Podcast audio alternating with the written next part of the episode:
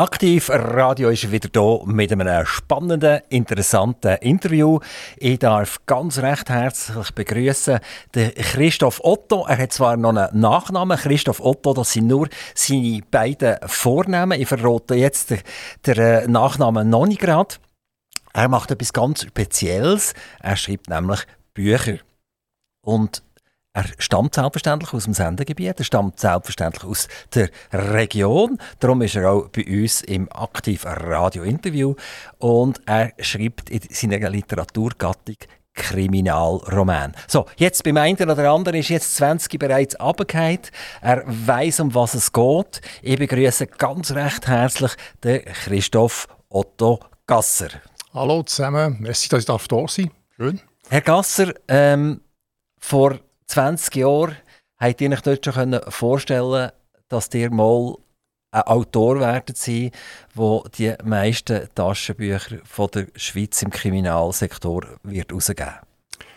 Ja, also vorstellen, äh, ja, weil ich eigentlich, also mir wird nachher gesagt, ich habe schon lange den Traum gehabt, mal Autor zu werden oder Schriftsteller zu werden. Also meine Mutter hat behauptet, die hätte das schon ganz klein, äh, ganz klein wollen. Und äh, der Gedanke hat mich nie ganz losgelassen. Aber dass es eigentlich so losgeht, das ähm, ist jetzt nicht gerade in der Planung drin damals. Müssen wir in der Senderegion eigentlich stolz sein auf euch? Ja, das würde ich jetzt, ähm, ja, also ich bin stolz, also ich darf für die Senderegion schreiben und dass sie viele gute, äh, positive Feedbacks bekommen. Und von dem her denke ich schon sehr viele Leute ja, auch ein bisschen stolz sind darauf, was jetzt Solothurner Krimis gibt. Der hat ja nicht nur den Solothurner Krimi jetzt gemacht, sondern er hat auch eine Figur berühmt gemacht. Eure Figur, das ist der Hauptmann Dominik Dornach. Das ist richtig, ja. Äh, wieso heisst der Dornach und nicht Selzach und nicht Olten? Ja, das ist jetzt eine gute Frage. Ich habe damals einen Namen gesucht für die Figur. Ich wusste, es ist ein Kommissar, es ist einer, der äh, bei der Polizei arbeitet. Aber äh, ich habe nicht, ich nicht wollen, also Müller oder Meier oder irgendwie noch etwas anderes heisst, sondern einen Namen gesucht, der ein bisschen klingt. Und irgendwie ist mir ganz spontan der Name Dornach in den Sinn gekommen, weil das Ach und das, das, das hat noch dönt. Und Dornach hat noch etwas so äh, Edels. Und äh, interessanterweise gibt es den, den, den Namen Dornach als Familiennamen gar nicht. Äh, hat er schon ein bisschen im Sinn auch fürs Basel-Land noch zu schreiben? Gibt es irgendeinen Detektiv im Basel-Land? Weil Dornach ist zwar im Kanton Solothurn, Richtig. aber eher eigentlich Basel-Land orientiert, weil die müssen über einen Jurahügel überfahren, bis sie in Solothurn sind. und Dornach ist näher an Liestel und all diesen äh, äh, Orten im Basel-Land. Also könnte doch noch sein, der Basel-Land-Krimi von Christoph Otto Gasser. Ja, das äh, könnte man so sagen, aber äh, äh, ich muss sagen, Dornach ist, ist zwar ein Vorort von Basel, könnte man schon fast sagen. Es gehört Basel, in die Agglomeration Basel, aber nein, ich habe ich ha das schon getrennt. Ich habe einen Krimi geschrieben über Schwarzbubenland, der heisst auch Schwarzbubenland, der ist 2017 rausgekommen. Äh, notabene in dem Jahr, wo ich am meisten Krimis gemacht habe, tatsächlich, äh, verkauft habe, Taschenbücher. Aber ähm, äh, ich glaube, ich bleibe in dieser Region. Ich bin auf dem Verlag schon gefragt worden, weil wir hatten eine Diskussion hatten, ja, Schwarzbubenland, das ist doch Solothurn. Dann musste ich erklären, nein, es ist zwar Kanton Solothurn, aber es ist nicht ganz das Gleiche. Aber ich bleibe schon eigentlich in dieser Region, wobei es, es ist ja nie alles ausgeschlossen mein Bereich ist schon die Nordwestschweiz, ich eigentlich will. Dort ist mein Krimi-Jagdgebiet eigentlich. So, jetzt Krimi-Autoren in der Schweiz, das ist gar nicht so wahnsinnig Neues. Also nicht nur die modernen Krimi-Autoren, es ja eigentlich fast viel gibt. Wir haben äh, Interlaken-Krimi, wir haben den Solothurner Krimi, wir haben den Berner Krimi, wir haben weiss nicht welchen Krimi. Äh, einer findet in St. Moritz statt, etc. Also der Lokalkrimi, der hat die Hochblüte. Aber es gibt schon lange Schweizer Krimis. Jetzt machen wir ein kleines Quiz miteinander. Seid ihr bereit? Äh, ich probiere es, ja. Also, ich sage euch einen Namen und der müssen wir den Autor dazu sagen. Ist das gut? Der Hans Bärlach. Äh, äh, äh Hans Bärlach? Ja, Ganz das ist, ein, das ist ein legendärer Kommissar. Das ist, das ist Dürrematt und der Richter und sein Henker. Perfekt. Also der Punkt der geht an euch. Es gibt einen weiteren ganz berühmten, den auch alle kennen. Das ist der Hunkeler, der Peter Han Hunkeler. Jawohl, vom Hans-Jörg Schneider, der spielt jetzt Basel, ja. Also, äh, ist, sind das irgendwelche äh, Leute gewesen, oder Kommissare, gewesen, die euch dazu animiert haben, selber zu schreiben? Ich habe beide gelesen. Ich habe den äh, Dürrematt gelesen und ich meine auch der, der Hans-Jörg Schneider, der Hunkler ist mir auch bekannt, ich habe die gelesen. Aber zu dem Zeitpunkt bin ich noch nicht so, oder bin ich sehr jung gewesen, als ich die gelesen habe und habe mich noch nicht gerade mit dem Krimi-Genre auseinandergesetzt und nicht als zum Schreiben. Die Idee, Krimi zu schreiben, bin ich erst viel später gekommen. Der Dürrematt und seine Krimis, da redet man ja von Top-Literatur. Das ist etwas, was man liest an den Gymnasien. Das ist etwas, was man eigentlich fast muss wissen. Und bei euch, darf ich das sagen, ist es fast ein bisschen trivialer ein bisschen. Ja, es, wird auf jeden Fall so dargestellt. Jetzt, wenn ich Dürrematt lese, der Richter und sein Henker oder auch Kriminal aus früheren Zeiten und sie vergleichen mit modernen Krimis, äh, muss zum Beispiel sagen, auch der Dürrematt, äh, Richter und sein Henker, ist eigentlich ein, ein Landkrimi. Also spielt zwar, ist zwar ein Stadt Berner Polizist, aber spielt auch in einer Region, ist sehr ländlich. Wie auch zum Beispiel der, äh, der, äh, der Glauser. Am Glauser sind Krimis, die auch im Land spielen. Also die ganz typischen, ursprünglichen Schweizer Krimis, die ja auch äh, eigentlich Grundlage für die deutschsprachigen Krimi, haben auf dem Land gespielt. Also ja, also ich, ich, ich, mich noch, ich, ich, schreibe einfach Krimis für Geschichten zu unterhalten. Ob es trivial ist, das überlasse ich den anderen zu beurteilen. Äh, der, der Klauser hat ihr angesprochen. Ja. Ähm, wisst ihr noch, wie sie Wachmeister heisst? Äh, Studer. Das ist der Studer, ganz ja, genau. Ja. Und der hat 1936 hat er auf die Welt gebracht. Ja, in den 30er Jahren, das kann sein, 36, also, ja. Da reden wir auch von einem, legendären Wachmeister. Und da gibt es ja noch äh, ein bisschen moderneren, von Martin Sutter, der auch verfilmt worden ist. Das ist der Johann Friedrich von Almen. Der, der Almen, ja, der berühmte Almen. Das ist zwar kein Wachmeister, das ist mal kein Polizist. Ja, ja, ja genau, stimmt. genau. Das, das ist mehr, mehr, so ein Lebemann, das oder? ist genau, ja. Wo in Krimis reingerät. Übrigens sehr gut, muss ich sagen, sehr gut verfilmt worden sind vom deutschen Fernsehen. Muss ich mal sagen, da haben sie mal, eine gute, da haben sie mal eine gute, äh, gute Schweizer Krimi verfilmt. Und dann gibt es noch etwas, wo, wo man lost, wo man nicht liest, oder, oder man kann es auch lesen, aber mehr lost. Das sind kurze Episoden, wo äh, einen durchschlagenden Erfolg hat und im deutschsprachigen Europa überall auf und ab gespielt wird. Das ist der Roger Graf, ist der Autor, und das ist der Philipp Maloney. Maloney, ja. Ja, da habe ich so sporadisch gelost, ja, richtig. Wäre das nicht auch etwas für euch?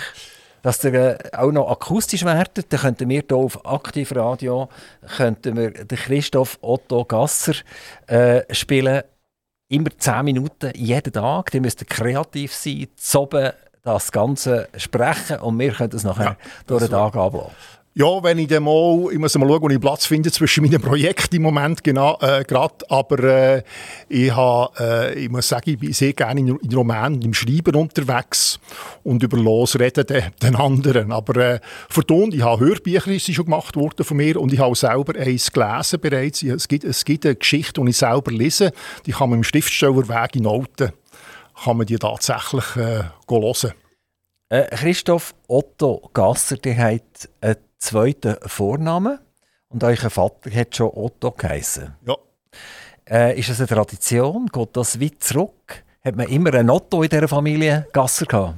Das ist jetzt eine Frage, die ich mir selber noch nie überlegt habe. Ich weiß es ehrlich nicht. Ich glaube es nicht, weil äh, ich, von meinen, ich kenne niemanden von meinen Verwandten, der nachher noch einen zweiten Namen hat, vom näheren Umfeld. Aber ich habe das nie nachgeforscht. Oh, und warum hat ihr einen zweiten Namen? Hat er, das ist nicht einfach ein Autorenname, oder? Der nein, Autor, nein, nein, der, der, ist echt. Der steht auch im Pass drinnen und auf der ja, ja, ja, Idee und so. Ja, und der, der müssen stimmen. Also, vor allem, als ich in Asien gearbeitet habe, hat das immer, dass Christoph hat mit PH geschrieben sein und das Otto hat müssen dort stehen. Sonst bin ich nie, nie reingekommen. Also, das ist, äh, das ist schon, ist schon korrekt amtlich mein Name, genau. Ihr seid 1960 geboren, in Zuchwil. Ja. Und seid auch dort in die Schule gegangen. Was für Gedanken habt ihr, wenn ihr zurückdenkt an eure früheste Jugend, an Kindergarten, erste Klasse, zweite Klasse, ist das noch präsent? Ja, so ganz sprungweise oder ganz spritzweise kommen etwa Erinnerungen auf. Ich kann mich an die Schulzeit erinnern. Lustigerweise war immer Sommer. Also ja, sehr sommerliche, sommerliche Gedanken, wo, sehr viel, wo wir sehr viel gespielt haben für uns. Das kommt mir etwa noch in den Sinn. Und äh, dass ich eigentlich noch ganz zufrieden war bei dort zu Zuchu, das kann ich mich auch noch erinnern. Wir haben sehr viel Gespendli, wir haben im Quartier gespielt, sodass das so etwa noch im Hintergrund ist. Also eigentlich positiv, positiv beleidigte Erinnerungen. Also eure Jugend war eine schöne Jugend? Gewesen. Ich würde sagen, ja, eine ausgleichende, schöne Jugend auch mit, mit Ups und Downs. Da. Ich hatte gewisse, gewisse Sachen ich mehr in der Schule, an anderen Orten wieder nicht. Aber, äh, wo wo seid ihr schlecht im Deutsch? Äh, ja, könnte man meinen. Nein, nein. Also ich habe, äh, gut bin ich gesehen, Deutsch, Geografie, Geschichte und äh, weniger gut Mathematik, Singen und Turnen. Und wie ist das äh, mit dem Kommissar, oder Mathematik und logisches Denken? Und der Kommissar, das gehört doch irgendwie zusammen? Jawohl, das hat mir schon einmal jemand gesagt. Hat mir schon äh, gesagt, ja, du, aber der, logisch, das ist ja fast mathematisch, wie die Fälle müssen gelöst werden. Es stimmt, man muss sehr, man muss sehr manchmal schon mathematisch vorgehen. Aber äh, gut, ich werde natürlich auch älter, auch Haufen gelernt, habe jetzt einen anderen Zugang zu gewissen Sachen. Also äh, ist, mir das, ist mir das eigentlich noch relativ leicht gefallen nachher. Wenn wir jetzt Mathematik nehmen, wie viele Bücher, wenn ihr alle zusammenzählen, sind verkauft worden von euch? Äh, ich muss jetzt schauen, also wenn ich sie zusammenzähle, sind wir etwa, rund etwa bei 100'000, nehme ich an. So 90 bis 100'000. So, und jetzt sind Sie uns gerade wundern, wird man reich als Autor? Ja, natürlich. Eben schon, hä? ja, ja, natürlich, selbstverständlich, muss nichts mehr machen. Äh, also nein, also reich wird man, also wenn man reich werden dann muss man in einen anderen Job gehen, als Autor zu werden. Aber äh, ich, habe, ich bin in einer glücklichen Lage selber, dass wir mit dem, was ich kann schreiben und mit dem, was meine Frau arbeitet, dass wir dort ein, ein, ein Auskommen haben, wo wir können, äh, und auch was, was, ich vorher schon gemacht habe, wo, wir können, äh, wo ich kann so äh, leben dass ich eigentlich immer schreiben kann. Was kostet so ein durchschnittliches Buch? Also wie, was kostet es im Laden? Oder? Im Laden, ja. ja. Äh, also, ja im Moment sind wir, glaube ich, bei 20 Franken. So für also 20 Franken. Ja. Und wie teilt sich das auf? Was kommt der Autor über? Was kommt der Verlag über? Was kommt die Buchhandlung über? Also, ähm, wenn ich das ganz grob weiss, was ich bekomme, das ist etwa so um die 10% um etwa vom, vom Ladenverkaufspreis. Der Rest äh, ist dann noch, wie ich nehme an, der, der, der Laden selber nimmt irgendwie Bruttomarge ja, mit 30 Prozent umeinander vielleicht und der Rest geht an Verlag, wo ja eigentlich das ganze kommerzielle Risiko trägt. Aber das heisst also, das ist recht reich geworden. Also wenn ich jetzt das schnell versuche durchzukalkulieren, dann reden wir von etwa 2 Millionen Umsatz mit diesen Büchern. Ja. Und 10 Prozent wären ja. 200'000 Franken. Ja. Das heisst, die, die ganze Schreiberei in den vielen, vielen Jahren, ja. die ihr jetzt schreibt, sind 200'000 Franken reingekommen. Das ist weniger, als wenn ihr in Migros an Kasse arbeiten es, ist weniger als, es ist weniger, als, wenn ich, als das, was ich vorher verdient habe, sicher. Ja. Wir, gut, wir haben natürlich noch andere Rechte. Es gibt, es gibt noch Rechte, die man verkauft. Es gibt Übersetzungsrechte. Es gibt, wieder, es gibt Lizenz, es gibt Lizenzdrücke von meinen Büchern. Es gibt, wenn mal eins verfilmt wird, gibt es auch wieder, also wir, wir ständig für jedes Buch, und darum sind wir auch, auch, darauf angewiesen. Also zum Beispiel, es ist jetzt in der Schweiz weniger, aber es gibt zum Beispiel Verleihe an Bibliotheken. Also Bibliotheken müssen Lizenzgebühr zahlen, wenn sie, wenn sie E-Books veröffentlichen. Äh, das ist sehr wichtig. Also da ist man auch innerhalb vom Autorverband dran, dass wenn wir Lesungen machen, dass das eben muss auch äh, honoriert werden. Also kommt da monatlich so viel rein, dass ich sagen es lenkt? Oder, oder die müsst jeden Morgen der Frau sagen, und jetzt musst du arbeiten? Nein, nein also wir, die Frau arbeitet zum Glück auch und sie arbeitet auch gerne. Sie arbeitet auch das gerne, was sie macht. Und sagen, mit dem zusammen, wo wir, wo wir hier äh, wo wir hier erarbeiten, können wir, können wir unser Leben schon gestalten, so wie wir etwa wollen. Sie, sie ist in welchem Bereich tätig? Sie ist auch selber, sie macht auch im Bereich von ähm, äh, Therapien tut sie machen. Sie tut, äh, es gibt Massage, es gibt auch äh, Dingstherapien, äh, Heiltherapien, äh, wo sie in, in diesem Bereich ist sie tätig. Also, die haben beide einen anderen, zum so ein bisschen esoterischen ein bisschen. Nein, nein, ist überhaupt nicht esoterisch. Es ist sehr physisch und sehr, äh, sehr konkret. Ah, Heiltherapie hat nichts nein, zu tun mit, mit nicht, Reden und so, nein, nein, es ist, nein, mechanisch. Es ist sehr mechanisch. Also sie, gut, Heil darf ich nicht sagen, sie ist nicht Heilpraktikerin, aber sie tut, äh, sie tut massieren. Es gibt verschiedene äh, Massagetechniken, wo die Leute mit gewissen Beschwerden zu ihr kommen Das ist ja super für euch auch, oder? Ja. Also wenn das mit dem Dominik Dornach nicht mehr so richtig vorwärts geht, wenn das auf Seite 184 bleibt stehen und ihr wisst nicht so recht, wie soll er jetzt oder soll er nicht, ja dann könnt ihr sagen, Schatz, ich habe so einen wahnsinnig steifen Nacken. Ich muss mich entspannen. Ich muss mich entspannen. Genau, ja. Dann funktioniert das. Ja. Das ist noch toll, wenn man das daheim machen kann. Wir sind immer noch in Zuchwil miteinander. Wir sind ein kleiner Bub, der Christoph Otto Gasser. Der kleine Christoph, der hier in die Primarschule ist gegangen. Ähm, der hat sechs Jahre Primarschule gemacht, oder fünf Jahre. Ja, sechs. Sechs, sechs Jahre Primarschule. Ja, ja. Nachher damals noch Bezirksschule, ja. Das, Bezirksschule, heute ja. redet man nur noch von Sekundarstufe. Genau, genau. Und das hat damals Bezirksschule geheißen. Ja. Und äh, ist dort die, die anderen Schreiben, Deutsch, schöne Worte umschreiben, ist das schon richtig vorgekommen? Ja, ja äh, das, das, ja, äh, die Affinität mit der Geschichte oder mit dem geschriebenen Wort habe ich schon sehr früh gehabt, weil ich früher schon angefangen lesen. Also für mich, ich bin da in der Familie zusammen und das habe ich glaube ich von der Mutter her, ist mir das übertragen worden. Ich bin der wo, wo äh, wo gerne Bücher gelesen hat, wo sich Geschichten gelesen hat, wo auch in Geschichten manchmal gedacht hat und natürlich im Schreiben auch sehr gerne Aufsätze geschrieben hat. Also ich bin in unserer Klasse einer der wenigen, wir sind vielleicht in den 2, 23, sind wir vielleicht äh, bin ich gesehen und vielleicht noch zwei, drei Mädchen, die sehr gerne Aufsätze geschrieben haben. Und das ist mir sehr leicht gefallen, schon damals. Im also, Gegensatz zur Mathematik. Genau, genau. Ähm, nachher, nach der Bezirksschule ist es darum gegangen, was mache ich jetzt? Ja. Und da hat er müssen sagen, gehe ich zum Beispiel an ein Gymnasium oder, oder mache ich eine Lehre? Und wenn eine Lehre, was für eine Lehre? Wie habt ihr euch entschieden? Gehabt? Ja gut, dort ist äh, damals, zur damaligen Zeit ist es immer noch ein bisschen anders. In den 60er Jahren ist es immer noch ein anders abgelaufen als vielleicht jetzt.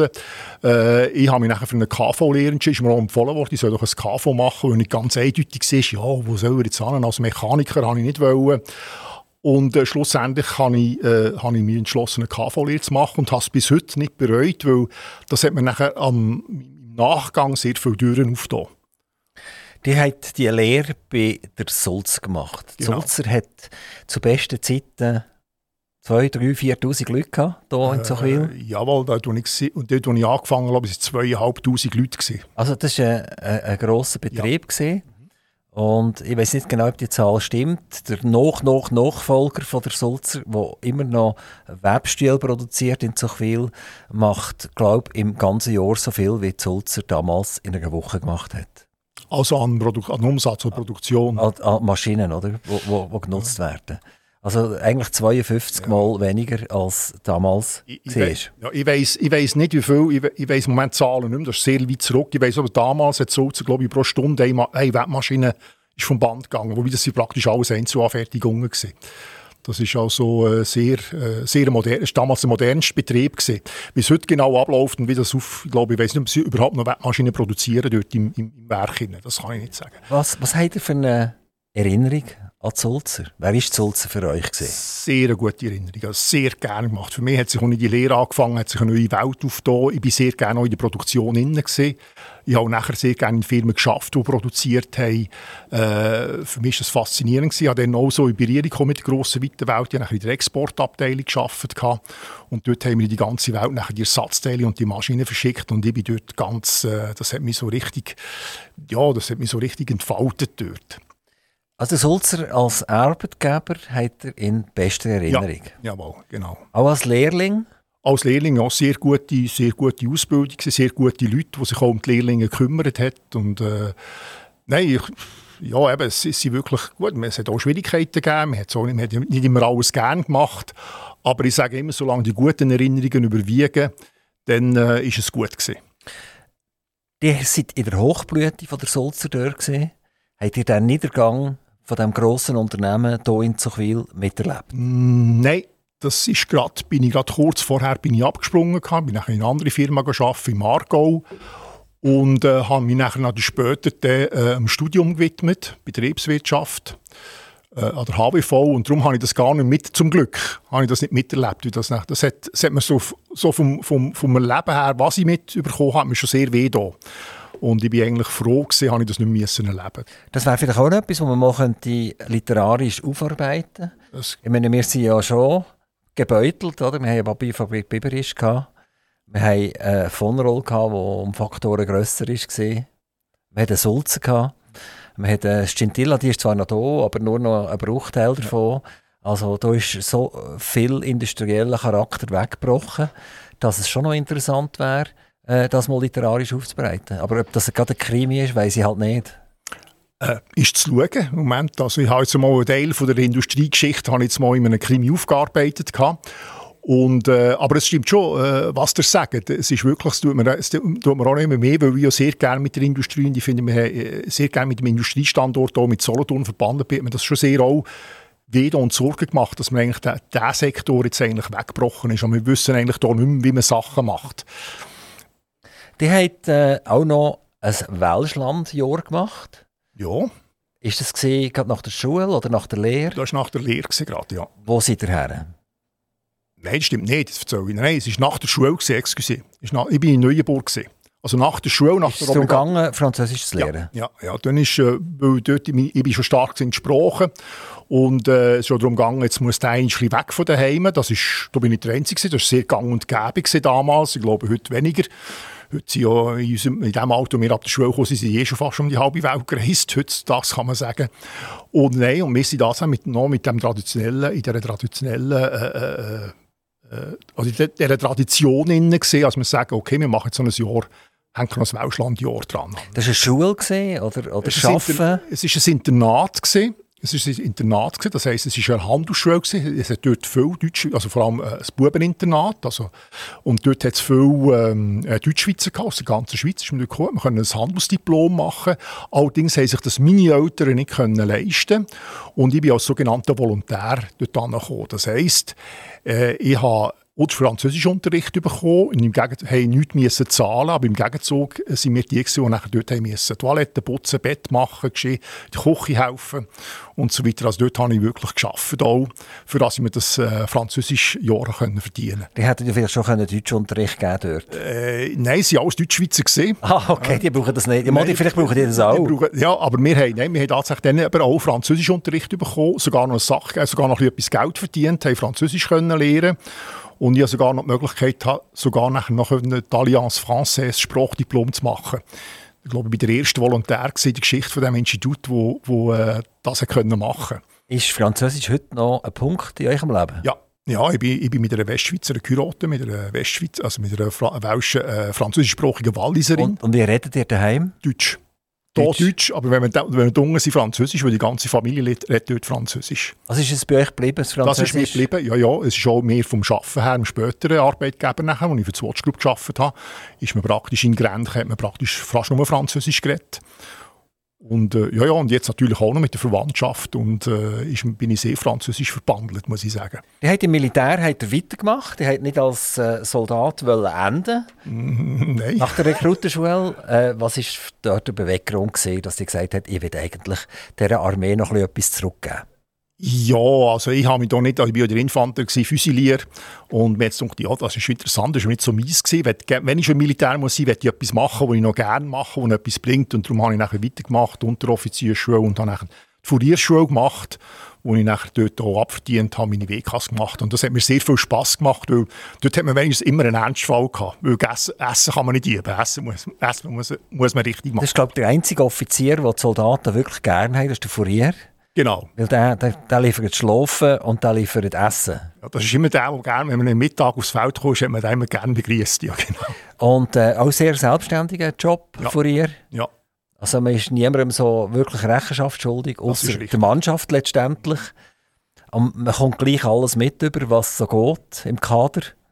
Ja. Also das war eine tolle Zeit als für ihr. Ja, also, ja, es ist wirklich, es ist, nicht, es ist auch eine sehr anstrengende Zeit gewesen. Man hat manchmal auch Nachtdiebe im Büro, wenn man den ganzen Tag von draussen war, man ist den ganzen Tag im Büro gehockt und dann hat man ja, dann hat man das jetzt oben müssen machen, aber äh, es ist sehr befriedigend gewesen, weil, eben, weil man eben etwas gemacht hat, was wirklich auch Sinn gemacht hat. Die Leute mussten essen, die mussten noch immer schlafen die mussten warm haben, die mussten transportiert werden. Und äh, das war sehr befriedigend am Schluss, wenn man den Dienst fertig hat gesagt und die Leute sie ihm Merci sagen. Das war noch schön. Gewesen. Also die Armee hat noch nie eine Rolle gespielt in euch Roman? Nein, wenn schon am Rande. Am Rande. Also Dominik Dornach hat noch nie eine Konfrontation gehabt mit einem Furier der gesagt hat, nein, da kommen wir jetzt nicht rein. Da. Nein, nein. Ich habe, äh, Dominik Dornach ist lustigerweise hat auch, nein, ist im Militär gesehen, seine Eltern, also wenn man es literarisch anschaut, äh, sein Vater war noch Regimentskommandant gewesen, was damals noch das Infanterieregiment 11 gegeben hat von Solothurn. Und, aber er selber hat sich nachher der Offizierslaufbahn entzogen, indem er zur Polizei gegangen ist. Ihr seid äh, nicht nur in der Armee gewesen, und ihr habt nicht nur äh, Bezirksschule gemacht und ihr habt nicht nur eine Lehre gemacht, sondern ihr habt nachher an eine Weiterbildung gedacht. Das war damals die HWV, die, ich glaube die höhere Wirtschafts- und genau. Verwaltungsschule genau, in Olten. Wie lange hat das gedauert und was habt ihr für Erinnerungen daran? Also im Vorfeld muss ich sagen, ich bin ähm, vorher noch eine andere Weiterbildung gemacht, Exportfachmann, das war nebenberuflich. Gewesen. Das war schon so ein, so ein Diplom. Gewesen.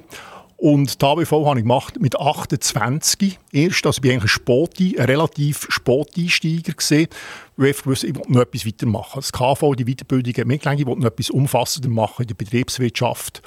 Und darum bin ich nachher auf Auto gegangen. Äh, das ist drei Jahre, sechs Semester, drei Jahre ist das gegangen, von 89 bis, nein, von 88 bis 91. Und die sind nachher als Betriebswirtschaftler zur Swatch Group gegangen. Ich weiß, es hat damals gar nicht Swatch Group geheißen, vermutlich. Äh, damals war es noch, noch SMH, gewesen, das ist richtig, aber ich bin nachher für DETA. Ich bin eigentlich von der ETA angestellt worden. Aber DETA hat schon in den Konzern gehört? DETA hat nachher, ja, die hat schon einige Jahre zum Swatch-Konzern, also zum SMH-Konzern äh, gehört damals. Haben die die ganz grosse Problematik miterlebt, wo die schweizerische Uhrenindustrie fast zu Boden ist? Nein, das war dann auch gerade durch die grosse Zäsur, wo nachher eben, wo die Schweizer Uhrenindustrie wieder erwacht ist, wie der Phönix aus der Asche, kann man sagen, mit einem neuen Produkt. Auch mit der Swatch, wo die analoge Uhr, wo sehr viel an Digitaluhr, mit Uhr mit Digitalanzeige verloren hat, wo die wieder gewonnen hat, dank, unter anderem dank der Swatch, also äh, dank diesen SMH-Produkten, aber auch dank anderen Uhrenpionieren, eben wie Hayek, wie äh, von Ebel, und die, die dann wieder raufgekommen sind. Das habe ich dort habe ich gerade in dieser Phase ich wieder einsteigen eigentlich. Habt ihr den Vater Hayek denn persönlich auch erlebt? Ich habe ihn persönlich erlebt. Ich bin ihm persönlich ein paar Mal begegnet. Wir haben nicht sehr viel miteinander zu tun gehabt, außer einem Telefon. Aber äh, die Familie Hayek war immer sehr nah im Betrieb. Gewesen. Also hat man immer damit rechnen, dass man ein Telefon bekommt oder dass, dass, äh, dass er vorbeikommt. Also es ist sehr, obwohl es ein grosser Betrieb war, also das war für mich relativ neu, gewesen. es ist eine andere, ob mit der Maschinenindustrie geschafft hat oder die Uhrenindustrie, es sind zwei komplett andere Firmenkulturen gewesen. und das ist sehr familiär, sehr patriarchisch äh, zugegangen. Beobachtet ihr den Werdegang von der Swatch Group heute noch? Immer noch, ja. Ja, ich tue immer noch, ich es immer noch verfolgen, wenn ich etwas sehe, Watchtube, wenn ich etwas lese, wenn ich etwas von der ETA lese und ich habe natürlich auch viele Kollegen, die mich mitbekommen und immer noch äh, äh, sagt, was los ist und ist, mir ist, es ist bis nie mehr los geworden. Ich es irgendwie unter der Haut. Gehabt. Ich habe eine Distanz bekommen dazu, das ist auch gut. Es waren es auch 20 gute Jahre gewesen, auch wiederum muss ich sagen. Nicht immer einfache Jahre, aber sehr gute, sehr erfahrungsreiche Jahre gewesen, die ich sehr gerne mitgenommen habe in meine jetzige ja, das ist auch alles, was mich ein geprägt hat und mir jetzt auch das ausmacht, was ich heute bin. Ähm, wenn man Hayek Junior und Hayek Senior anschaut, Hayek Senior Haudegen, Junior auch Haudegen. Äh, Hayek Senior äh, hat damals etwas gewagt, was nicht viel gewagt haben, in eine mega marode Industrie einsteigen, hoch verschuldet und äh, hat etwas Wunderbares daraus gemacht. Also die Schweizer Uhrenindustrie ist eben wieder Phönix aus der Asche wieder dahergekommen. Äh, da gibt es nicht viele Unternehmer. Er hat äh, plötzlich gesagt, jetzt machen wir weiter. Oder? Er hat von Elektromotoren bauen, er hat von äh, Auto bauen, er hat einfach äh, gespürt, ich will eigentlich nicht bei den Uhren bleiben, ich will weitergehen. Und mit seinem Tod ist das alles ein bisschen erloschen, hat man das Gefühl. Man hat zwar immer noch wieder einen Hayek an der Spitze oder zwei Hayeks an der Spitze, aber es ist so, äh, es ist halt immer noch Omega und es ist halt immer noch Uhren und es ist immer noch Swatch und da gibt es wieder mal ein kleines Feuerle, dass man irgendwie einen Omega und, und einen Swatch miteinander kreuzt und dann ist zwei Wochen ein mega Hype, aber das ist dann gesehen. Äh, ich habe so, hab so das Gefühl, der Vater, der fehlt an allen Ecken und Enden. Ja, was soll ich jetzt da, was soll ich jetzt da sagen? Also ich, ich das Gefühl, es ist eben das Umfeld hat sich sehr stark verändert und äh, ich denke, was, man hat sehr viel ab, man hat sehr viel gewagt, aber schlussendlich der Kern ist immer wieder Tour, ist immer wieder Tour und Tourenindustrie geblieben. Und dort haben sie sich auch sehr stark expandiert und sie werden jetzt auch wieder herausgefordert. Äh, ich, ich, denke, der, der, Pioniergeist, sagen wir, oder der Heik Pioniergeist ist noch da, aber hat sich natürlich auch stark gewandelt und äh, äh, sie suchen auch ein bisschen Weg. Im Moment haben sie noch sehr Erfolg, weil sie sehr gute Produkte haben, aber ich denke, das Produkt Uhr als, als äh, als äh, emotionales Produkt wird immer bestehen bleiben. Also ich glaube, solange man mit Emotionen schafft, man muss probieren, mit den Emotionen an die Leute heranzukommen und äh, man probiert immer, dass man nicht gerade mit, der mit allem mitschwimmt und ich finde, der Geist ist in der Swatch Group, Swatch Group schon noch vorhanden, soweit als ich das kann beurteilen kann. Eben, manchmal geht das viel schneller, als man denkt. Das hat vielleicht auch mit der, eurer Literatur einen direkten Zusammenhang. Man hat äh, längere Texte gelesen früher, man hat sich an einer Zeitung genau. gewidmet. Man hat sich konzentriert, man hat locker mal eine Stunde lang sich in einen Artikel vertiefen und dann irgendwann ist Facebook gekommen, das ist dann alles reduziert worden, es ist eindampft worden. Es sind Zeitungen mit ihren Schlagzeilen ins Internet hineingegangen. Und heute sind wir bei TikTok gelandet mit einer durchschnittlichen Konzentrationsdauer von noch 30 Sekunden. Das betrifft euch ja auch direkt und äh, dort hat die Aussage vielleicht auch äh, nicht gestummen, oder? dass man gesagt hat, ja, das Buch das wird ewig da bleiben und das kann man gar nie wegdenken etc. Und ich sage das jetzt von der Uhr, aber die Chance, dass die Emotion von der Uhr halt, halt doch irgendwann in einem Nebel sich auflöst, ist vorhanden. Und ich frage mich, ob hier die Schweizer Uhrindustrie parat ist, um das abzudecken. Diese Frage muss ich zum Glück nicht mehr beantworten. In dem Sinne, ich kann nur das sagen, was ich von mir aus äh, sehe und, und viele. Äh, das sind grosse, tatsächlich grosse Herausforderungen. Aber ich denke, wenn jetzt eine Firma die, die Herausforderungen kann meistern das, das, ist, das ist schon von mir aus gesehen Swatch Group mit den Leuten, die sie dort haben. Aber mehr kann ich dazu, mehr kann ich dazu nicht sagen. Ist sie denn für die Swatch Group lang ins Ausland gegangen? Ja. Hat sie damals schon Swatch Group geheißen? Oder das ist schon Swatch, Swatch Group gesehen, ja. Also die haben irgendwann ihren Namen geändert. Die sind insgesamt zwölf Jahre lang ja. äh, in Asien gesehen, in, in Thailand und verantwortlich auch für Malaysia.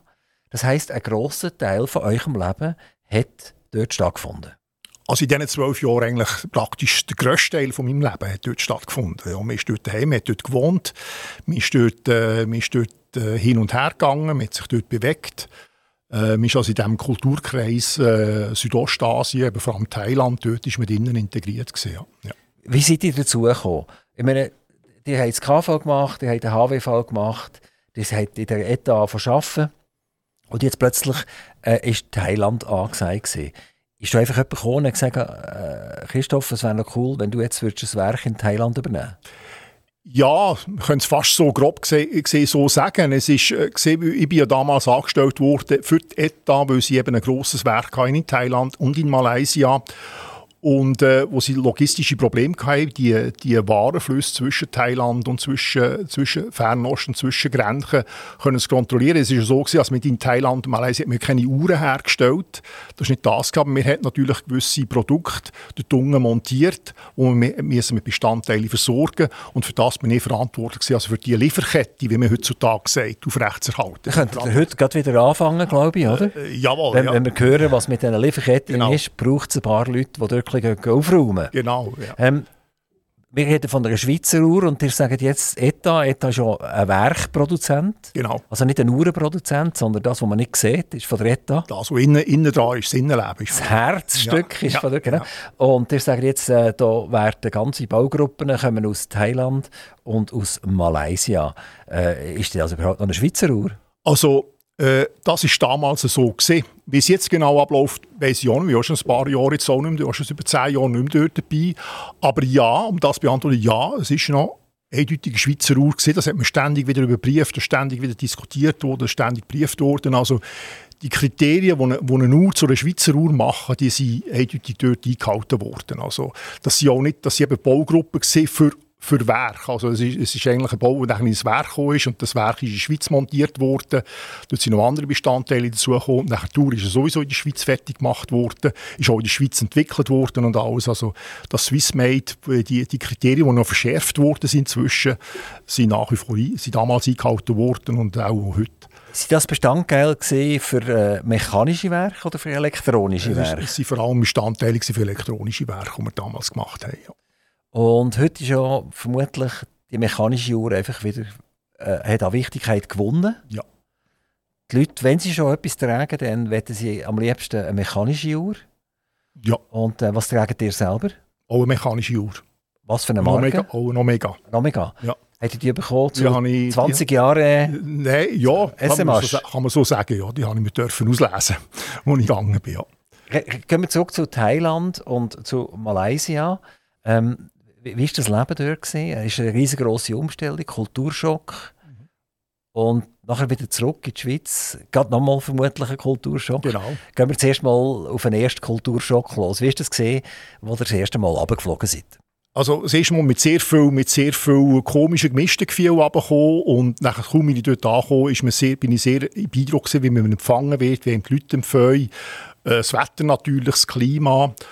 Aber äh, schlussendlich, was wirklich beeindruckend ist, ist die Art und Weise, wie die Leute arbeiten, wie die Leute einem empfehlen, wie man mit den Leuten Dunge kann arbeiten kann. Äh, wie das Zusammenleben oder das, äh, wie soll man sagen, auch die, auch die eigene die Gesellschaft, die sehr stark eben verwurzelt ist, auch in ihrer Spiritualität, aber gleichzeitig auch im Geschäft, also im täglichen Leben innen ist, hat mich so stark beeindruckt und die, es ist sehr warmherzig, es ist sehr, äh, äh, es ist sehr, äh, wie soll ich sagen, ja, hat, mir, mir ist einfach sofort dabei gewesen, mir hat sich sofort äh, sehr wohl gefühlt dort, sehr gastfreundlich auch. Und äh, Natürlich, es hat ja auch andere Sachen gegeben. Man hätte mit der Bürokratie sich müssen umschlagen. Es hat, es hat Korruption gegeben. Es läuft nicht alles immer so geradlinig ab, wie wir es so gerne haben. Also, wenn wir zusammen reden, ist es Ja und ein Ja und ein Nein ist ein Nein. Und dort ist es eben nicht so genau. Es gibt kein genau, auch die Sprache kein, kein genaues Ja und kein genaues Nein. Und das muss man, das muss man alles lernen. Wie habt ihr denn mit den Leuten geredet Äh, vor allem Englisch weil mit den Leuten, die dort haben, die sehr gut Englisch können. Und ich habe natürlich auch die Sprache äh, probiert zu lernen also ja Unterricht genommen. Das ist bis zu einem guten Teil gegangen. Ich habe mich also schlussendlich können damit um, durchschlagen in die Sprache. Aber also das ist Thai? Das ist Thai. Thai. Thai. Und äh, ist Thai eine Sprache, wo, wo, wie Chinesisch ist? Oder wie, wie kann man sich das vorstellen? Nein, nein, das hat gar nicht. Also mal, es, hat, es hat natürlich auch chinesischen Einfluss gehabt, aber es kommt aus dem Sanskrit raus über uns. Das ist mehr auch fast viel indische, viel indische Einflüsse drin vom, vom Hinduismus wo ja, das ist ja von Indien her ist ja so besiedelt worden, zum Teil aber auch äh, natürlich vom Mittleren Osten her. Also es ist sehr eine interessante Sprache, eigentlich mit auch, auch Schrift oder Schrift her mit, mit Chinesisch oder Japanisch oder Koreanisch äh, zu vergleichen ist. Wo, wo ihr unten gesehen äh, haben dort die Nachbarstaaten noch Krieg gehabt, oder? Wenn ich die, die Karten anschaue, haben wir Kambodscha, Vietnam, Laos und Burma äh, als, als Grenzstaaten zu Thailand. Äh, und fast in jedem Staat hat es früher oder später mal geklopft. Habt ihr das noch miterlebt? Nur am Rand, also wo nicht ung war, ist eigentlich das alles, die, der Nahostkonflikt, äh, der Vietnamkonflikt ist lange durch gewesen. die Konsequenzen sind verarbeitet gewesen. Das waren damals die Tigerstaaten gewesen, also Thailand, Singapur, Malaysia. Das sind Tigerstaaten gewesen. und was es noch gegeben hat, sind gewisse Scharmützel zwischen ihnen mit, mit Burma, also mit, mit äh, jetzt Myanmar, wie das neu heisst. Und äh, auch mit Kambodscha hat es gewisse Grenzkonflikte noch gegeben, aber das ist bei uns in, in, äh, in äh, Bangkok ist, wir dort verschont gewesen. Es hat auch im Süden, also gegen Malaysia, hat es mit äh, muslimischen Separatisten auch immer wieder Probleme gehabt. Das war sehr lokal, gewesen. das ist gar nicht bis auf äh, die Anschläge, oder dort ist es relativ gefährlich gewesen, zwischen ihnen so Patani, die südlichste Provinz von Thailand, wo ja fast nur noch Muslime waren, die sehr äh, die sich eigentlich mehr zu Malaysia zugehörig gefühlt, gefühlt haben. Aber das hat man nicht mitbekommen in, in, Bangkok. Seid ihr in diesen zwölf Jahren irgendein in eine Situation hineingeraten, wo ihr sagt, das äh, hat mir in der Schweiz nicht passieren können? Ja, ja, eben. ich, ich schließe mittlerweile nicht mehr aus. Aber äh, wir haben tatsächlich, als ich das zweite Mal dort war, im Jahr 2010, ist es, wo es sehr grosse Proteste und Demonstrationen gegeben wo echt zwei grundlegende Fraktionen aufeinanderprallt sind aus der Gesellschaft. Das sind einerseits äh, die Vertreter von einer eher liberalen, liberalen Gesellschaft, Politik gegenüber den Traditionalisten, Royalisten. Dort wäre es in Bangkok zu grossen Demonstrationen gekommen. Es ist, auch, es ist alles stillgelegt worden, es Ausgangssperren gegeben. Und es hat tatsächlich auch, ist auch äh, ein grosser Teil von sehr vielen wichtigen Gebäuden angezündet worden. Also es hat auch Tote gegeben, es ist auf die Leute geschossen worden. Dann bin ich mit drinnen und ich weiss noch, dann habe ich mal heim müssen. Ich sogar die Fabrik müssen zutun, um dafür zu sorgen, dass meine Arbeiter noch richtig sicher heimkommen. Und äh, dort war es mal eine heiße Phase. Gewesen. Und ich denke, das ist in der Schweiz, glaube ich, nicht gerade jetzt ohne weiteres möglich gewesen. Das war noch interessant. Gewesen. Ist äh, das Land immer noch eine Herzensangelegenheit für euch? Oder habt ihr so ein bisschen abgeschlossen mit Thailand? Ich denke, die Phase, die ich in Thailand war, was ich in Thailand gemacht habe, die ist abgeschlossen, aber das Land selber und die Leute und wenn ich so Erinnerung habe, die Gefühle, aufkommen während der die sind immer noch da und äh, die habe ich auch sehr gerne. Also es kommen auch dort sehr, äh, äh sehr schöne Momente, wo, wo natürlich wo ich immer wieder gerne zurückdenken. Aber ich, ich denke, diese Phase diese Phase von meinem Leben wie ein paar andere Phasen, die ich hatte, die sind abgeschlossen und äh, ich schaue vorwärts in eine neue Phase hinein. Aber die schauen sicher halt ab und zu auch Nachrichten. Man muss ja, auch wenn man Nachrichten nicht mehr so gerne schaut, wie man das vielleicht mal gemacht hat, äh, weil es ist viel zu viel negativ immer, aber es ist halt gleich spannend, was so läuft. Der, der Vater vom jetzigen König, der war der Bumipol und äh, eine sehr respektierte Person und der hat, glaube ich, sehr viel können neutralisieren. Also wenn es wieder äh, Krach gegeben hat, der war sehr ruhig gewesen. und wenn er dann gekommen ist, dann, dann ist, hat das Wort etwas gegolten, oder? Das ist richtig, ja. Der ist übrigens auch unter anderem mit der Schweiz der ETH gesehen. Ja. Und hat dort studiert. Ist auch äh, mal Solothurn gesehen. Sogar. Das weiss ich jetzt nicht einmal. Das mal, ist, also ja. ich, ich, habe, ich kenne Leute, die ihn kennen ja. oder kennt haben. Ja. Und äh, das ist, der hat die Schweiz sehr, sehr verehrt und, und hat das als äh, sehr tolle politische äh, Geschichte angeschaut. Und jetzt sein Sohn, der ist, glaube ich, ein bisschen mehr äh, ein Egoist ein bisschen, oder? und schaut mehr auf sich und fahrt hier auf dem Velo oder im dicken Auto mit einem kurzen T-Shirt, mit dem Bauchnabel frei durch München durch. Also ein bisschen komische Geschichte. Merkt man das in Thailand? Ja, also ich, ich habe jetzt, jetzt für Thailand, jetzt bin ich natürlich lang, lang um seit er König geworden ist, bin ich äh, nicht mehr in Thailand gesehen. Ich weiss noch mal, wenn wir zwei jetzt zusammen da über das reden, wenn wir jetzt in Thailand wären, würden wir uns strafbar machen. Gott sei Dank sind wir in der Schweiz. genau, ja. Also das gäbe schon ein paar Jahre Gefängnis zusammen. Aber äh, ne, ich denke, es ist schon eine andere Ära jetzt und es gibt auch sehr viel Widerstand, was ich mitbekomme. Es gibt sehr viel Widerstand auch gegen den König, der praktisch nie im Land ist. Das ist die meiste Zeit ist ja der anscheinend am Starnberger See, wenn er nicht zwischen noch in Engelberg ist. Und äh, ich denke, das ist nicht mehr das Gleiche. Und auch die Monarchie hat nicht mehr die gleiche Bedeutung, wie damals der Bumipol, wo tatsächlich eine ganz andere Figur war, auch fürs Volk. Äh, die existiert auch so nicht mehr. Und ich denke, ich bedauere das. Das, ist, äh, das bedauere ich sehr auch für das Land, wo, wo er doch sehr, äh, sehr auch integrativ gewirkt hat. Wie unterscheidet sich Thailand und Malaysia? Malaysia Moslems primär? Ja, das ist richtig. Also, es ist schon rein andere, es ist schon rein andere Volk, es sind schon andere Völker. Es ist Thai und Malay, das, ist, das sind nicht die gleichen. Gut, Thailand hat auch gewisse Malayen, aber es ist nicht das gleiche, äh, der gleiche Stamm. Es ist mal die Religion natürlich. Es ist, äh, es ist äh, muslimisch. Es hat, es hat Chinesen, die haben, noch, die die chinesischen Rituale noch und es gibt zum Teil noch eben die Malayen. Und es ist eine ehemalige, äh, es ist eigentlich auch ein künstlicher Staat. Er ist auch, äh, es ist eine Kolonie gewesen, das war Malaya, gewesen, eine britische Grundkolonie gewesen, äh, mit Singapur zusammen. Singapur hat sich nachher abgespalten von dem Malaya.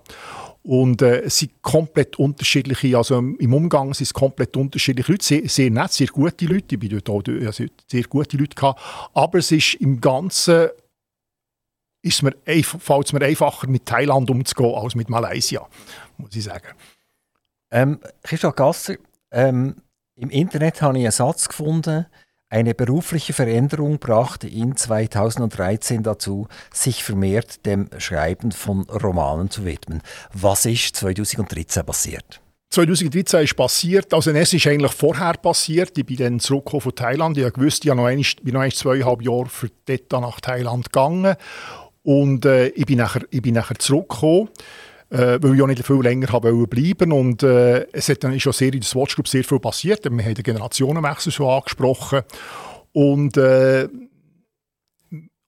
das ist das Ende gesehen. Dazu ist noch gekommen, dass ich gedacht habe, ja, gewisse, bei mir haben gewisse Abnutzungserscheinungen stattgefunden. Ich dachte, ich will mal etwas anderes machen. Und dann bin ich weg von der, bin ich weg von der äh, Gruppe. Und hat sich natürlich überlegt, ja gut, wollte ich mich wieder selbstständig machen, wollte ich etwas machen im gleichen Bereich. Und dann ist das Schreiben wieder hingekommen. Das Lustige ist etwas, wo kaum habe ich mich vom anderen gelöst, ist das mit dem Schreiben wieder gekommen. Ich habe mal angefangen, 2013. Eben ist die ganze Figur Dornach, sind die Geschichten hingekommen. Und äh, und das andere ist immer, ich ich habe sogar noch damals, und in, in der Übergangsphase, habe ich sogar einen Unterricht gegeben, der Fachhochschule Nordwestschweiz, die Nachfolgeorganisation ist von der Höheren Wirtschafts- und Verwaltungsschule. Und dann ist das Schreiben immer wichtiger geworden und schlussendlich äh, ist es dann zum Hauptjob geworden und alles andere. Dann habe ich gesagt, okay, gut, also wenn's, wenn alles schon stimmt, dann machst du jetzt mal da an dem weiter. Ist «Solothurn trägt schwarz» 2016 euch ein erster Roman gewesen? Das ist der erste Roman, gewesen, das ist richtig, ja. Wieso so düster? «Solothurn trägt schwarz»? Ja, da müssen wir jetzt darüber reden, wie, das, wie, wie Titel zustande kommen, oder? Und äh, ich habe eigentlich andere Ideen gehabt und der Verlag hatte auch Ideen gehabt, aber es ist so, dass schlussendlich der Verlag eigentlich den Titel Titel bestimmen. Die haben den Titel nicht bestimmt, aber ich habe eigentlich einen anderen, ich dem, dem Roman einen anderen Titel geben und sie haben, der, der Verlag hat gesagt, ja, nein, wir wollten eigentlich lieber ein bisschen regionalen Bezug haben. Wie, es denn mit Tod in Solothurn? Und dann habe ich gesagt, Tod in Solothurn nur über meine Leiche. also doppelte Leiche. Tod, Tod in Venedig ist ein bisschen ja, älter. Ja. Ja, ja, nein, es, es, es, es gibt so, sie machen das gerne, also ZDF-Fernsehkrimi-Titel, oder? Und ich sage, das kommt gar nicht in Frage. Es muss etwas sein, wo etwas dran hat. Und dann hatte ich, ich mal so eine Idee, gehabt, eigentlich, weil die Serie, die ich schreibe über Solothurn, die Krimis hätte heissen, Solothurn trägt schwarz. Das wären mehrere Bücher dieser Serie. Und ich habe das denen gesagt und dachte, ah, das nehmen wir als ersten Titel, als ersten Buch. Und so ist das entstanden. Und, aber es ist auch, ich muss sagen, ich habe dort auch ganz bewusst auf die Erfahrungen, weil es sehr erfahrene Leute in dem Verlag, die wissen ja, wie, wie man so Bücher, wie sich die Bücher positioniert werden können. Und ich glaube, das hat dem Buch geholfen, nachher auch wirklich in Solothurn zu starten. Und ein Titel ist so die erste Sekunde, die man mit einem Buch genau, hat. Genau. Und nachher schaut man noch das Bild an drauf und dann kann es sein, dass man schon Sympathie ja. hat oder halt nicht. Genau, ja. Aber, aber eigentlich seid ihr, seid ihr nachher so düster weitergefahren. Solothurn streut Asche. Also zuerst schwarz, dann kommt Asche und nachher äh, Solothurn spielt mit dem Feuer.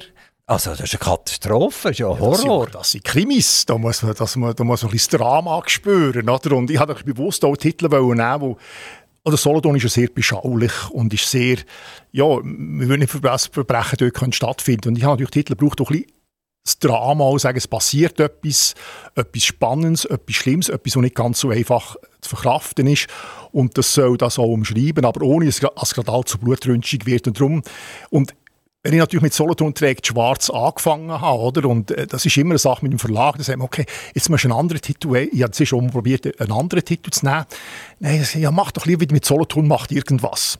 Oder? Und, äh, und dann haben wir einfach immer wieder so Titel. ähm, Titel also, zuerst sind wir schwarz gesehen und dann haben wir Asche verstreut und dann sind wir verbrannt. Das, Feuer ist, ist, ist nachher gekommen. Eigentlich hätte er das Feuer vor der Asche sollen bringen, oder? Ja. Und, und jetzt, und nachher, nachher sind wir noch zum Teufel gegangen. Ja, also. und, und jetzt schauen also, wir also, Herr Gasser, könnt ihr nicht noch etwas Freundliches jetzt bringen? Jetzt schauen wir in den Abgrund. Effektiv. Jetzt schauen wir, Solothurn blickt in den Abgrund, kommt am 30. August raus und... Äh, aber, aber, aber dann ist aber fertig, oder? Dann sind wir endgültig erledigt, ja, oder? Muss, ja, dann muss ich schauen, was noch kommt. Ja, aber es ist ja es passiert ja nicht, äh, Solothurn passiert ja nicht. Und das ist mir immer sehr wichtig, dass nicht, es geht nicht darum, was jetzt dort Solothurn, Solothurn ist auch eine Symbolik eigentlich für die Leute, die hinter diesen Büchern stehen. Das sind ja Solothurn, das sind ja Solothurner Kommissare, Solothurner Staatsanwältin, ein Solothurner Team. Und natürlich die Leute, und das ist für mich bildlich Solothurn. Es geht nicht darum, was die Stadt Solothurn jetzt wieder anzünden oder irgendwie überschwemmen oder was noch alles kommt, oder, sondern es geht darum, okay, es ist wird, es werden Leute, es werden Personen aus dieser Stadt oder mit dieser Stadt irgendwie verwurzelt oder klar, sie werden mit gewissen Problemen, mit Fällen konfrontiert, die sie sich müssen bewähren Und das sind natürlich gewisse Risiken. Das kann schief gehen, das kann nicht schief gehen. Habe ich natürlich auch so einen gewissen Einfluss. Nicht? Und irgendwann war der Solothurn genug. Gewesen. Jetzt kommt jetzt zwar Solothurn wieder, vermutlich, genau wie er gesagt hat. Und dann ist gekommen, wenn die Schatten sterben. Genau. 2021. Genau. Und dort hat er ein Eisen angepackt, wo viel nicht gern darüber reden, die sogenannte braune Zeit. Ja, richtig. Und äh, dort ist unter anderem um die Waffenfabrik gegangen. Genau. Die Waffenfabrik in Solothurn, wo man sagt, sie ist von Deutschen besetzt gewesen, also nicht im, im Sinn von kriegerisch besetzt, sondern äh, der CEO und der Verwaltungsratspräsident etc. sind entweder Deutsche angehaucht gesehen oder tatsächlich von Deutschen besetzt gewesen. Und äh, das ist eigentlich dort, wo ihr eure Lehre gemacht habt, oder? Sulzer, ganz nebendran.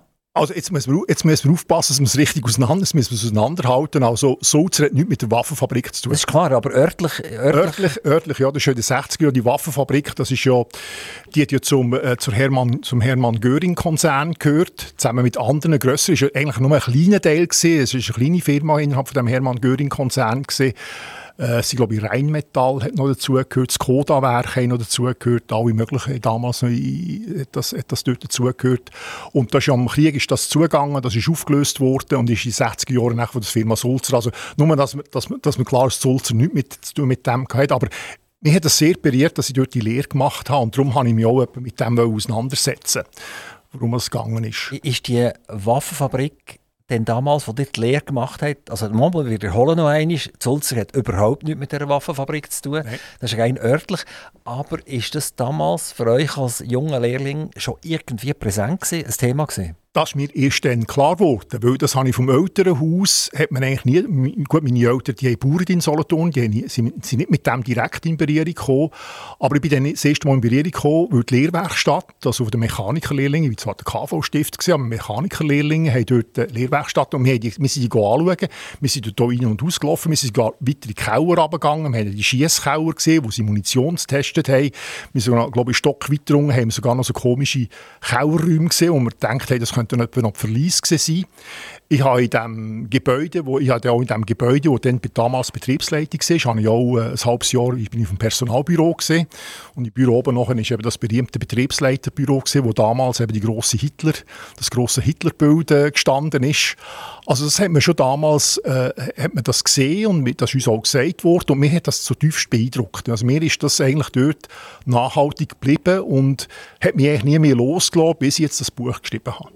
Also die haben Waffen produziert im Ersten Weltkrieg und im Zweiten Weltkrieg? Nein, nicht genau. Also im Ersten Weltkrieg, die Waffenfabrik ist schon entstanden durch die Versailler Verträge, die damals im Deutschen Reich vorgeschrieben haben, dass es seine ganze Rüstungsindustrie müssen demontieren und das haben sie gemacht, sie haben sie demontiert, aber nicht zerstört. Das heisst, die, die Komponenten von diesen, von diesen Fabriken, von diesen Maschinen sind echt zum Land ausgekommen und sind in anderen Ländern wieder aufgebaut worden, eben unter anderem auch in den 20er Jahren in Zuchwil wo auf dem Gelände von einer Dekolletagefabrik, die damals Moderna geheissen hat.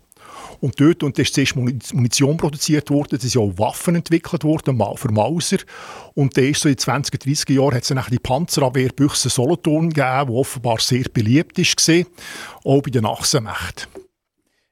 Wenn man so in die Literatur hineingeht, ist nicht so klar. Die einen behaupten, die Waffenfabrik haben auch die Alliierten beliefert. Und die anderen sagen, es war rein deutsch. Gewesen. Was habt ihr in Ihren Recherchen herausgefunden? Also, was ich, ich habe mich nur können stützen Es gibt ein Büchlein gefunden in der Zentralbibliothek, weil im Staatsarchiv hat man nichts mehr gehabt. Es hat nur noch Fotos gegeben dort. Es gibt, die Unterlagen sind genau wie vernichtet worden nach dem Krieg. Also, was ich gewusst habe, es ist 1938 ist, also in der Dies gegen, gegen Krieg an, ist nachher die Mehrheit von Schweiz auf Deutsche, von Schweizer Mehrheit auf deutsche Mehrheit bei den Aktien gekommen. Und äh, der Bundesrat hat zuerst offenbar Betriebsbewilligung nicht wollen geben wegen der Neutralität, ist aber nicht politisch unter Druck gesetzt worden, wenn es gleich machen mit dem Auflage, es dürfen, es dürfen keine Waffen nach Deutschland exportiert werden. Findet man nichts in den Archiv, weil man heute noch Familien würde finden die hier leben, die gar keine Freude hätten, wenn die Archive bisschen äh, detaillierter wären? Darüber kann ich nicht spekulieren. Ich habe nicht, ich keine Hinweise und so gefunden, äh, wo die Archive... Es ich, habe, ich habe zur Kenntnis genommen, mir ist ja nicht darum gegangen, eigentlich jetzt eine Dokumentation mit der Waffenfabrik zu machen. Ich wollte etwas über die Hintergründe erfahren und ich habe zur Kenntnis genommen, es gibt nichts und ich habe mit dem nachher geschafft, was ich dort gewusst habe. Und mir hat aber gewusst, dass Waffen exportiert worden sind, nicht nach Deutschland. Also, das kann man nicht noch, aber mir hat noch gewusst, es gibt es hat Exporte gegeben nach äh, Rumänien, Italien, Bulgarien, Ungarn. Also alles Verbündete vom Deutschen Reich. Also, äh, ich kann ja annehmen, dass auch Waffen nach Deutschland exportiert wurden, aber es gibt, keine, es gibt keine Hinweise auf das. Christoph Otto Gasser, wer mehr wissen über euch, wer mehr über die Waffenfabrik wissen wer mehr über äh, äh Dornach wissen Also nicht über einen Ort, sondern über einen Kommissar, Hauptmann Dornach. Der kann ja in einen Buchladen gehen und sich ein Buch kaufen. Auf jeden Fall. Das wäre doch eine coole ja. Idee, oder? Ja, das wäre eine coole Idee, ja. Sehr gut. Ähm, Zuletzt, wenn das Interview fertig ist, mache ich das Mikrofon auf und sage dem gegenüber, er darf einen Wunsch äußern. Bitte nicht 50 Wünsche, sondern einen. Der darf familiär Natur sein, das darf auch ein Wunsch an, an, an Kommissar Gasser sein, äh, oder eben nicht Kommissar Gasser, an Schriftsteller Gasser sein, sich selber. Also egal, privat, wirtschaftlich, egal, ihr dürft einen Wunsch äußern. Ich lasse schnell einen Jingle chattern und dann hören wir euch. Christoph Otto Gasser, geboren am 15.09.1960. hier am Aktivmikrofon mit seinem Wunsch. Also ich wünsche mir in einer Zeit, wo wir vor sehr grossen Herausforderungen stehen, sei es persönlich, privat, aber auch als Gesellschaft, als Ganzes, wünsche ich mir, dass wir unsere Standhaftigkeit, Standfestigkeit und, Standfestigkeit und bis jetzt bewiesen haben gegenüber neuen Aggressionen, die passieren, dass wir die können weiterbehalten und dort eine ganz klare Position können nehmen das, wo uns nachher auch, äh, uns nachher auch weiterhilft in Zukunft. Christoph Fotogassen, wir wünschen euch viel Erfolg. Ganz okay. viele Bücher, die verkauft werden, damit es auch längt wieder für den nächsten Roman. Der nächste steht ja schon gleich an. Wann ist es genau so weit? 30.08. kommt er raus. Also, da können wir ja nur noch ein kleines Sommergümpel nehmen und dann ist der nächste Roman da. Herzlichen Dank, dass ihr bei uns vorbeigekommen seid.